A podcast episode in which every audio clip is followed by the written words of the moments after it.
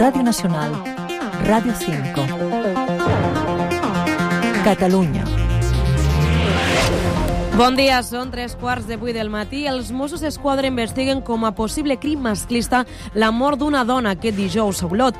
La víctima va ser trobada amb la seva parella, qui presentava greus ferides i que va morir després a l'hospital.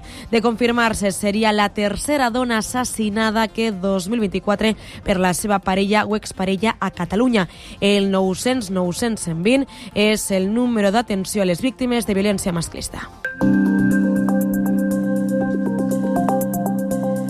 De seguida ampliem aquesta i altres informacions. Primer ens interessem per la previsió del temps de cara a aquest 23 de febrer. Ivan Alvarez, bon dia. Bon dia. Avui a Catalunya comencem a notar ja els efectes de la borrasca Lui, que ens deixa una baixada important de les temperatures, sobretot a la meitat nord. Arribarem de màxim als 18 graus a Tarragona, 17 a Barcelona i 15 a Girona i a Lleida. Un altre dels protagonistes serà el fort vent que bufarà de tramuntana a l'Empordà i també al prelitoral de Barcelona i de Tarragona, on hi ha avisos grocs grocs activats per fortes ràfegues de vent, un vent que també pot afectar a punts del litoral. Tindrem una jornada de xàfecs, sobretot durant la primera meitat del dia, i que també es poden repetir amb tempesta durant la tarda al nord de l'Empordà i al prelitoral de Girona. Al Pirineu també s'esperen precipitacions amb cota de neu en torn als 700-900 metres. És una informació de l'Agència Estatal de Meteorologia. I com se circula aquesta hora? Raquel Exuguet, bon dia. Molt bon dia. S'està retirant un vehicle a la C31 a Badalona en sentit nord i encara es talla un carril, tot i que no s'acumulen pràcticament aturades. I a la ronda litoral també es manté activa una incidència de fa una estona al tram de Montjuïc en sentit Llobregat, també en part de la via tallada i amb cues ja de 4 quilòmetres des de la Ciutat Vella. Això pràcticament s'ajunta amb les retencions habituals en sentit sud des de Sant Adrià. Així tot, en general, el panorama de les carreteres és menys congestionat aquest matí, amb més lentitud a Pallejà, a l'A2 en sentit est, la C58 en sentit nord a Ripollet o la Ronda de Dalt, com sempre, al nus de la Trinitat i durant 4 quilòmetres fins a Horta en sentit sud. És tot des del RAC. Bon dia. Per cert, que hi ha retards a l'R2 Sud per una avaria entre l'estació de Sants i Bellvitge. Fins que es resolgui la incidència, circulen dos trens per hora i sentit. Catalunya. Els Mossos d'Esquadra investiguen com a crim masclista l'assassinat d'una dona a Olota que dijous, de confirmar-se, seria la tercera dona assassinada per la seva parella o exparella a Catalunya durant aquest any, el cinquè feminicidi. Girona, Joan Sisquella, bon dia. Bon dia. L'Ajuntament d'Olot ha decretat tres dies de dol i ha convocat una concentració aquesta tarda a les 6 per condemnar la mort d'una veïna de la població, presumptament a mans de la seva parella. La víctima tenia 34 anys i la va trobar morta un dels seus tres fills aquest dijous cap a les 4 al domicili familiar. El cos presentava diverses ganivetades que li hauria clavat el seu home, que també era mal ferit al mateix pis. Tot apunta que després de matar la dona es va intentar suïcidar i el van traslladar en estat crític a l'Hospital Toreta de Girona, on va morir al vespre.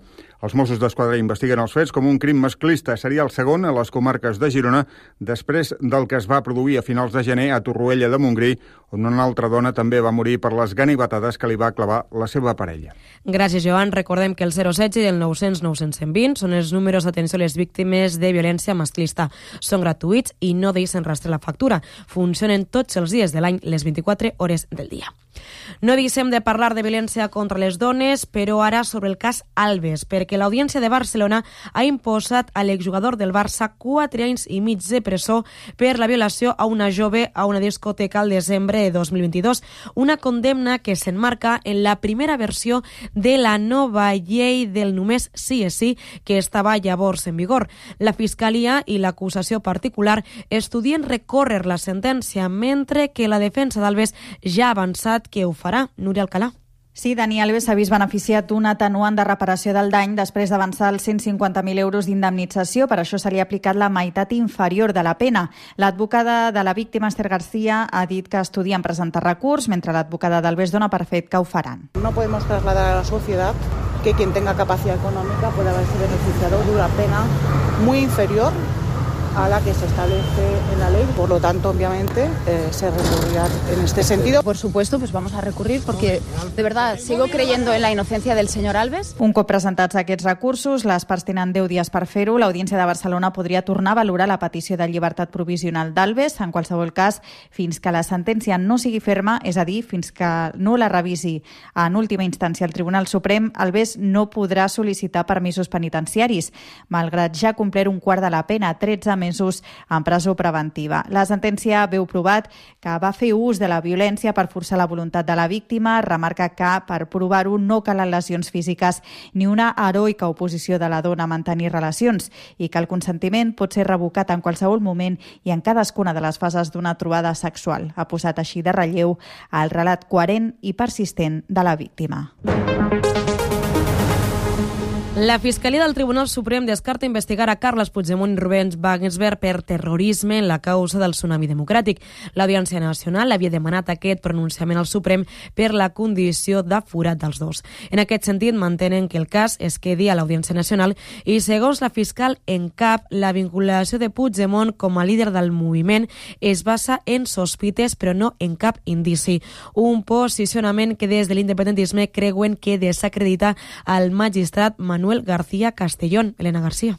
Sí, l'independentisme coincideix que el Ministeri Públic desautoritza el jutge García Castellón en la instrucció sobre tsunami, que Junts veu demostrat és política. Esquerra celebra s'imposi la realitat. Sales i Sant... Considerem que és una decisió lògica que desautoritza tota l'actuació del jutge García Castellón, clarament demostra que és una instrucció política. Celebrem que s'imposi el sentit comú, s'imposa per part de la Fiscalia, s'imposa també en el cas de Suïssa, on no han volgut col·laborar amb aquestes idees del jutge García Castellón. Moncloa vol Bolaños destaca la posició definitiva de Fiscalia que coincideix, diu, amb d'altres experts. También ha habido debate dentro de la propia Fiscalía y hoy ya la Fiscalía del Tribunal Supremo ya ha unificado criterio y entiende que no existió terrorismo durante el proceso independentista. Amb Junts en ofensiva, Puigdemont demana a Sánchez que Bolaños a justícia investigui les actuacions irregulars de García Castellón com a magistrat d'enllaç, en transcendir pel propi jutge que va enganyar França per signar el conveni de Màlaga amb Aznar i en ple pols per l'amnistia,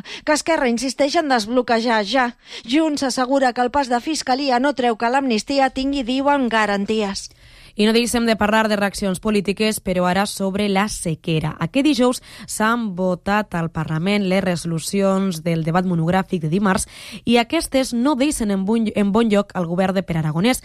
La cambra catalana fent projectes que consumeixin grans quantitats d'aigua i tira endavant els canvis a les piscines del sector turístic. Andreu Santos, bon dia. Bon dia, Aragonès no censura. El Parlament no li valida ni l'anunci dels més de 1.000 milions eh, pels pressupostos per la sequera ni els socis potencials per aprovar els comptes, PSC i Comuns. Si bé Esquerra ha facilitat a iniciativa dels Comuns frenar qualsevol modificació de projectes com el Hard que mobilitzin recursos hídrics superiors a 100 litres diaris per habitant, amb Esquerra a favor. En comunió, Junts i el PSC aconsegueixen alleugerir el sector turístic permetent que pugui utilitzar aigua marina per omplir piscines, així com donar més marge a les instal·lacions esportives esportives, un model criticat pels republicans. Anna Torrentà, diputada. PSC i Junts plantegen propostes del passat per salvar el present i Esquerra Republicana de Catalunya plantegem canvis pel present amb l'objectiu d'assegurar el futur. L'independentisme reclama al govern central el traspàs a l'ACA de la gestió de les conques internes que actualment depenen de la Che un cop finalitzi la seva concessió. I Esquerra s'autoboicoteja amb una proposta sobre la negativa del trasbassament de l'Ebre obligada a retirar-la per un error en el redactat i la negativa de la mesa a admetre el canvi. Gràcies, Andreu. Encara relacionat amb l'aigua, augmenten els municipis amb problemes per l'aigua de boca. Els veïns de Rialb i Alins, al Pallar Sobirà i Massal Cureig, al Segrià, s'afegeixen afegeixen els de Sorpe i Peramea, també al Pallar Sobirà, que tenen prohibit consumir aigua de boca tant per beure com per cuinar fins a nou avís. Més detalls, Joana Sendra. Les analítiques de l'aigua d'aquests pobles han donat positiu en nonilferol, un component químic vinculat als detergents industrials. Ara s'està pendent de noves proves, ja s'han pres mostres i s'espera que dimarts vinent se'n notifiquin els resultats. Mentrestant, la Diputació de Lleida pagarà per via d'urgència les despeses de subministrar aigua potable als ajuntaments afectats. Tots els ajuntaments distribuiran aigua embotellada als veïns. Als cinc pobles afectats hi viuen en total unes 1.500 persones. El curs escolar començarà el pròxim 9 de setembre. És la data que la consellera d'Educació, Anna Simó, ha traslladat aquest dijous als sindicats. Significa uns dies més tard que l'any passat, però no després de la diada, com reclamen alguns professors. Un fet que Simó ja descarta de cara als pròxims cursos que em refermo en la idea que l'avançament del curs escolar és una mesura positiva per a tota la, la comunitat educativa i en especial per l'alumnat més vulnerable. I mentre jo sigui consellera no tornarem a començar el curs després de la Diada Nacional. Les famílies veuen amb bons ulls l'avançament, però també demanen estabilitat en aquest tipus de mesures. Belén Tascon, presidenta de la FAC que nosaltres demanem al Departament d'Educació és que sigui conseqüents a les decisions preses i a les justificacions d'aquestes decisions i que, i que es mantingui l'avançament del curs escolar tal com s'havia instaurat. Els sindicats critiquen que no s'ha pactat amb ells aquesta data i reclamen mesures per poder tenir tot tancat l'1 de setembre i preparar bé el curs. Teresa Esparabé, de Comissions Obreres, i Yolanda Segura d'Ustec. La proposta del dia 9 permet tenir més dies per preparar el curs amb qualitat, però calen mesures necessàries per poder-ho fer amb garanties. El dia 9 de setembre doncs, eh, ens treu dies per poder preparar el curs amb, amb tota la qualitat que, no? i amb tot el temps que necessitem. I els expliquem ara un nou sistema per tractar els trastorns de conducta alimentària en menors. Salut ha integrat a l'Hospital Sant Joan de Déu una nova unitat terapèutica que implica a les famílies en tot el procés per evitar les recaigudes a navanyeres. Aquest model, a diferència de com fins ara, sí integra la família des de la fase 0 d'hospitalització, però a més, i aquesta és la gran novetat, és que abans que el pacient torni a casa, el nucli familiar sencer ingressa tres setmanes en un apartament habilitat al costat del centre sanitari per treballar amb tot l'equip mèdic les eines que evitin les recaigudes. Doctor Eduard Serrano, psicòleg pediàtric. L'objectiu és l'apoderament de la família, no? que ella tingui les eines eh, per poder fer front no? al maneig nutricional, al maneig emocional. Amb aquesta intervenció l'alta serà més fàcil, però a més permetrà reduir la recaiguda, que actualment passa en un 30% dels casos. Poder enfocar el tractament en aquests apartaments familiars doncs, reduirà el risc de recaigudes i podran continuar el seu procés. I repeteixo, no és la curació, eh? després d'haver fet eh, aquesta intensitat de, del programa. El programa d'intervenció total es redueix a 4 mesos i un cop a casa el seguiment es farà des de les unitats territorials.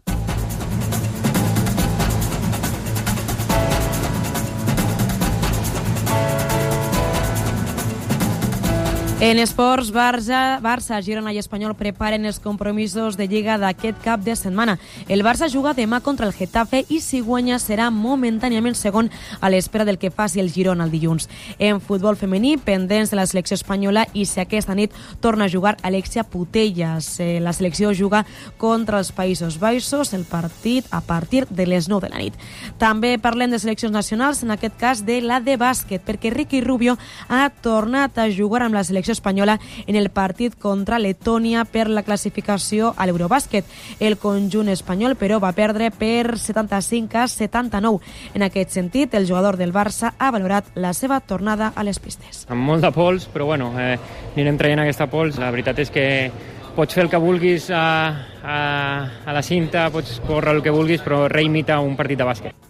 En bàsquet femení, l'Uni Girona va guanyar per 77 a 64 el Galatasaray en els quarts de final de l'Eurocup. I en handbol, el Barça ha guanyat al Porto en la Champions. Jorge Agüero, bon dia. Bon dia. A falta de dues jornades, el Barça té a tocar la classificació per als quarts de final de la Champions per quincena temporada consecutiva després de guanyar a nit al Porto per 40 a 33 en un partit que els homes d'Antonio Carlos Ortega van dominar de principi a fi. El Barça segueix líder del seu grup aleshores i ara, per treure matemàticament el bitget per als quarts, haurà de guanyar dijous vinent a Alemanya al Magdeburg, el segon classificat, amb els mateixos punts, un partit partit que en cas de victòria culer asseguraria també la primera posició per tenir guanyat el golaveras particular amb l'equip alemany. En cas de derrota, si fos per menys de 12 gols, també permetria al Barça quedar primer guanyant el Montpellier a l'última jornada de la fase de grups.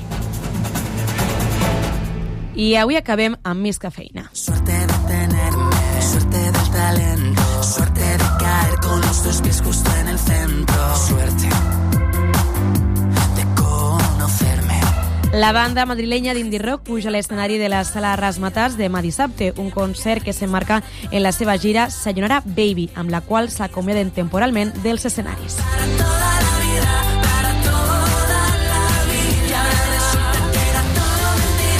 Nosaltres ens acomiadem amb aquest per a tota la vida. Continuen amb les mañanes de Radio Nacional. Que tinguin un molt bon divendres i un bon cap de setmana.